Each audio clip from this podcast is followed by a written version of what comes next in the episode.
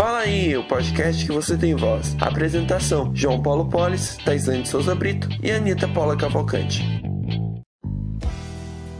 É muito tweet, meu irmão! Prepare o tweet deck aí na mesa, hein? Alô, tweet Terrific! Alô, tweet Fox!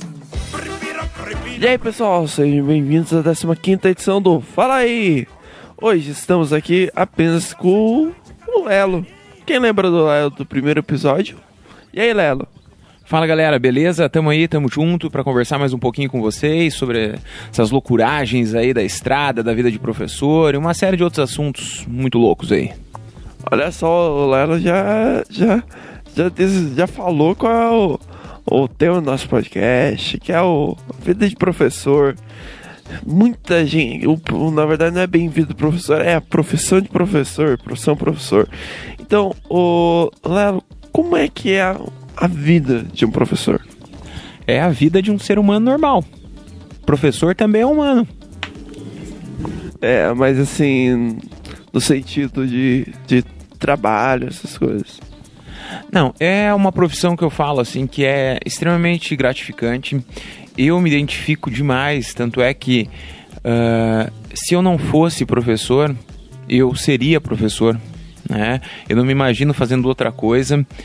Então tem uma, uma vida assim que ela é corrida, é agitada, é em função de que você tem que ter primeiramente o gosto pelo estudo. Né? Você tem que ter uh, uh, o desejo de estar cada vez descobrindo, conhecendo cada vez mais. Isso envolve assim dedicação, estudo, tempo, paciência, porque ao contrário do que se pensa, a construção do saber, a construção do conhecimento não se, não se adquire da noite para o dia, não é de uma hora para outra.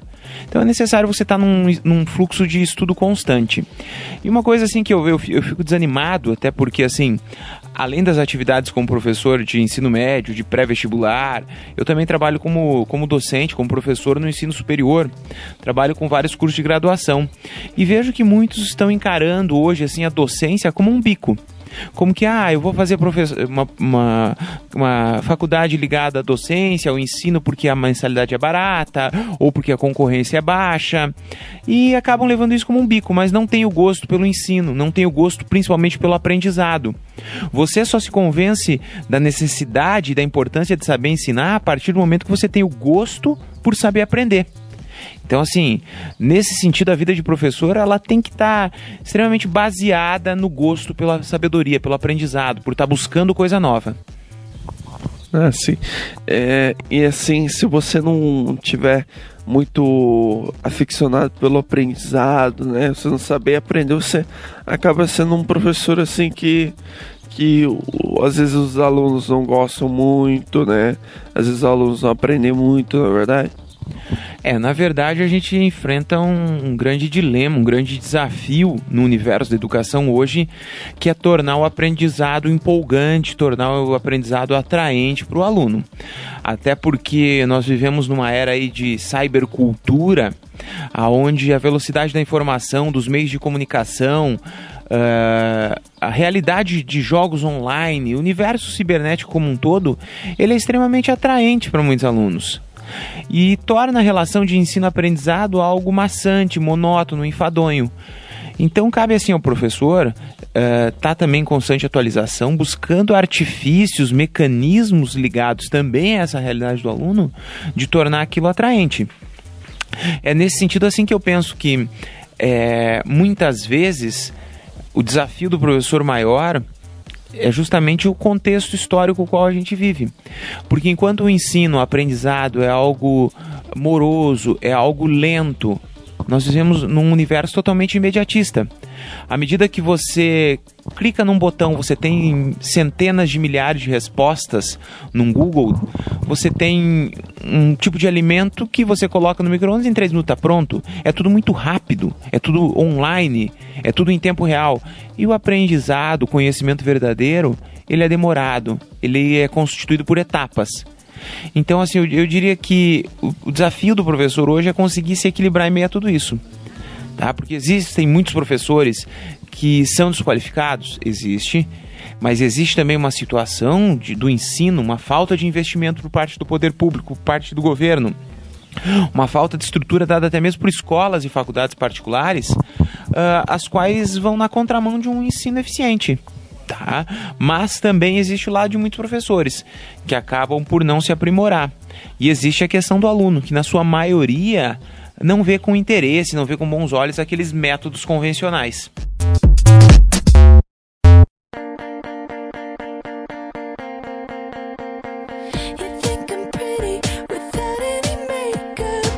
Mas, Lelo, qual foi a, essa pergunta é da outra apresentadora, a Anitta. Qual a experiência mais engraçada que você já passou com um aluno? Fala Anitta, fala galera, vamos então tentar rememorar aqui a experiência mais engraçada. Na verdade, assim, o cotidiano de sala de aula ele traz uma série de experiências que são engrandecedoras, algumas curiosas, outras engraçadas, assim, de bate pronto. Deixa eu pensar aqui. Tem uma situação assim que eu, que eu vivenciei em sala de aula há uns quatro anos aproximadamente, não, não tenho bem nítido o tempo mas que estava dando aula num pré-vestibular, uma sala de uns 300, 350 alunos. E um bem-aventurado de um aluno me levanta a mão no meio da aula e pergunta, diz que mandaram ele perguntar como é que a minha vozinha andava de bicicleta. Na hora eu fechei a cara, baixei a cabeça, falei, virei pro quadro falei, olha, não vou te responder porque eu acho que não é necessário. Virei pro quadro, fingi que ia começar a escrever e voltei para ele Falei, aliás, eu vou responder sim. Porque eu dou liberdade, eu brinco com vocês, a gente tem toda uma relação de proximidade, mas eu nunca dei esse tipo de confiança, de liberdade para você, não. Falei, quer saber?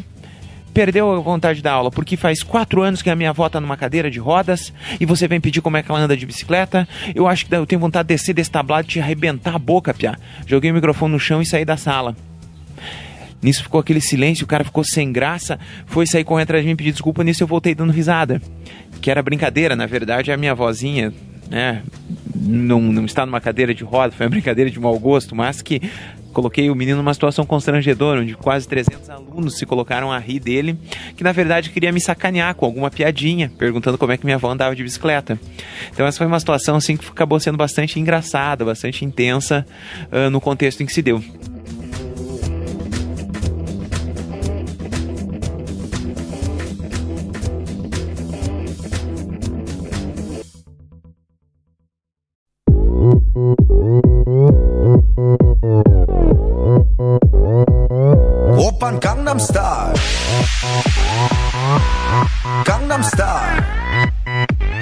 Novamente, da, nossa apresentadora, a Anitta, o que lhe motivou a escolher essa profissão? Ô, Anitta, de novo, hein? Deixa eu ver aqui. O que, que me motivou? É, na verdade, assim, o que me motivou, cara, é uma história longa e muito sensual, né? Não, brincadeira. É, o que me motivou, assim, a ser professor foi o lance, assim, quando eu tinha uns 15, 16 anos, eu tinha aquela febre por ser meio que jogador de futebol e pá. Né? E aí você começa a trabalhar, eu, viver uma outra realidade, você vê que não é bem assim. Uh, comecei a participar de um grupo de jovens ligado à igreja e lá a gente discutiu uma série de questões pertinentes assim a questão social problemáticas aí relativas à sociedade a ética moral valores e eu comecei a me ambientar com aquele tipo de discussão e falei poxa Sabe que trabalhar com ensino seria algo legal, porque eu vi que eu tinha facilidade de falar em público. Uh, e aí, na, na mesma época, assim, um amigo meu apostou comigo, e eu sou do tipo do cara, assim, que, que sou bastante competitivo, sabe? Eu dou um boi para não entrar numa briga, mas dou uma boiada para não sair. Então, assim, ele, a gente acabou apostando que eu não conseguiria ler o livro, de so, o livro Mundo de Sofia em uma semana. E eu peguei o livro e li em três dias, né? 500 e poucas páginas. E o livro é apaixonante, realmente ele te leva a querer saber. E ali eu falei, olha, eu vou fazer ou história ou filosofia, pelo nível de discussão. Então, assim, foi uma das principais motivações.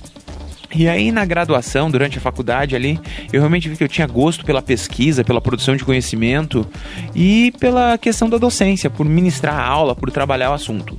Só que eu me questionava assim, vendo a conduta de muitos professores que eu tive ao longo da vida, como é que muitas vezes alguns professores não conseguiam deixar a história interessante?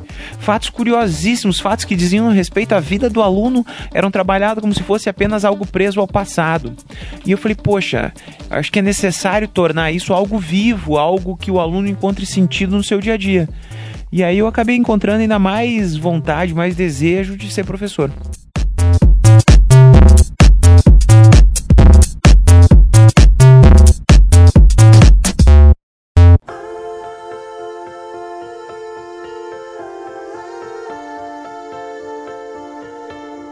Agora, só uma pergunta aqui, só para atualizar o pessoal.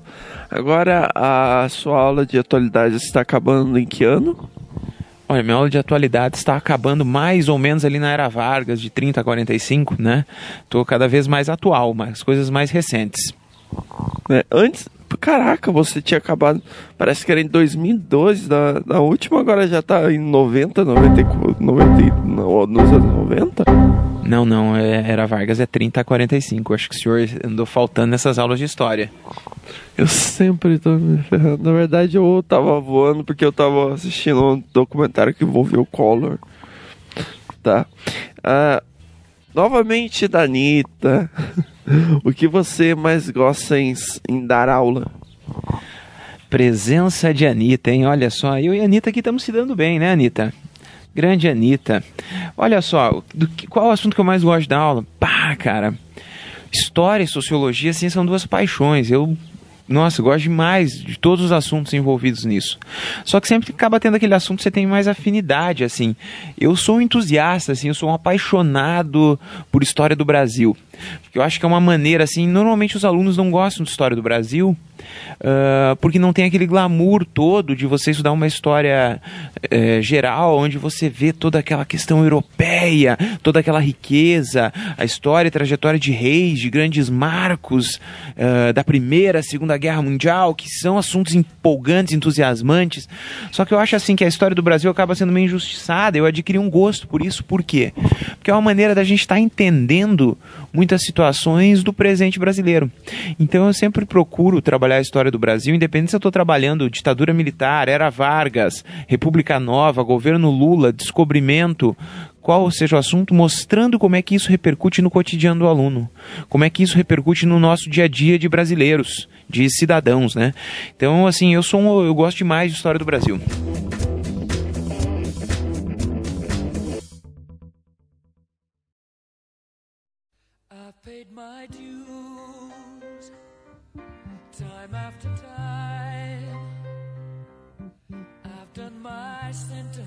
Novamente, Danita. Agora é a última pergunta dela.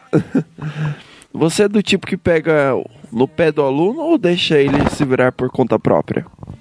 Nossa, que medo, Anitta. A hora que começou a pergunta, você é tipo que pega no. Eu pensei, nossa, o que que vem agora? Eu e a Anitta. Não, não se preocupa que não tem pergunta duplo sentido aqui nesse podcast. Por favor, tá? No seu, no, no seu videocast, tudo bem.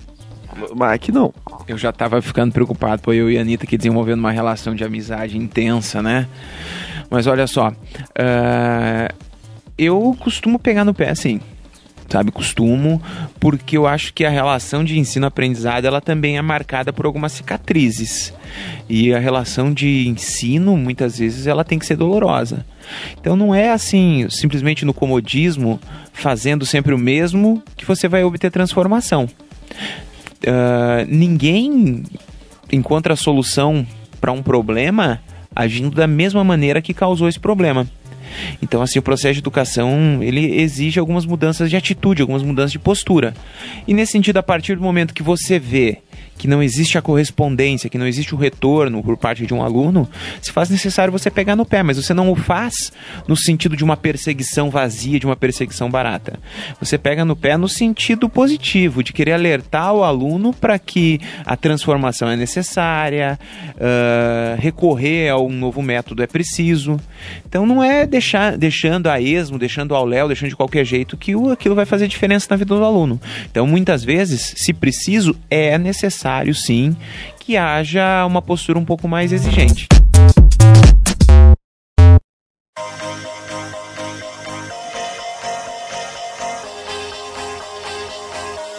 Agora vem a, a, parte que quase todo mundo quer saber: quanto ganha um professor? Olha, o meu salário atualmente, assim, eu tô trabalhando por uma paçoca e uma coca e uma fanta uva. Mas qual é a média, assim, no mercado, mais ou menos assim? Não, é, é difícil falar em termos salariais, em termos monetários, porque existe uma realidade bastante díspare. Eu até quis falar essa palavra, uma palavra bonita, nem sei o que significa. Ah, existe uma realidade bastante distinta em cada região, em cada situação. Ah, vamos pegar assim, professor estadual, professor da rede pública como um todo, seja do ensino fundamental ou médio, tem ali uma escala de valores começa ali com, na casa de mil reais para 20 horas semanais e vai chegar ali quando você uh, for subindo os níveis, níveis aprimorando a, a, a, questão assim da docência, fazendo pós-graduação, fazendo ali o PDE, você vai chegar a casa de 3.500, 3.800. Tem, teve uns reajustes esse ano, que é a realidade do professor estadual do professor público. O professor particular, de acordo com a negociação dele colégio, fica em valores já inicialmente semelhante a esse valor final da, da, do itinerário público. A diferença é que o público tem estabilidade, ele é concursado, ele tem toda uma segurança, que o professor de colégio particular não tem. Uh, na questão da realidade a qual eu me encontro, que é uma realidade pré-vestibular, os valores são bem mais altos. Tá? Os valores são bem mais elevados, mas aí varia da negociação de cada professor com, com o colégio, vender o pacote, vender o dia fechado. Por exemplo, uh, tem professores que vendem a sua, a sua hora aula em torno de 50 reais. Tem professores que recebem 70. Tem, tem lugares onde colegas meus trabalham que ganham 90, 120 reais por hora a aula dada.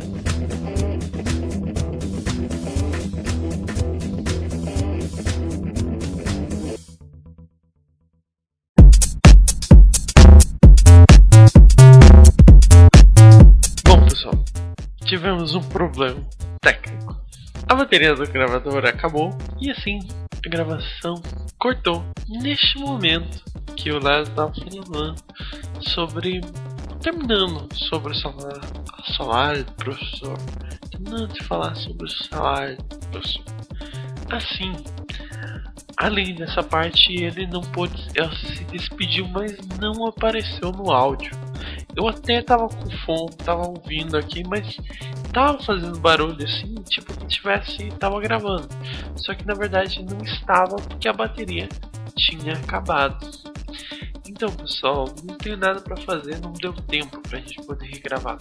Por causa que eu percebi no finalzinho a gente tava um pouco tempo, essas coisas, para poder gravar. Então, é, não deu para regravar. E assim, o Lelo não pôde se despedir.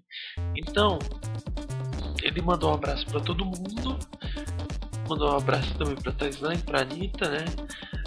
E também para todo mundo, né? Então, pessoal, essa foi a entrevista com o Marcel Hansen Elo sobre a profissão professor. Então, pessoal, até a próxima edição Fala aí, podcast que você tem voz.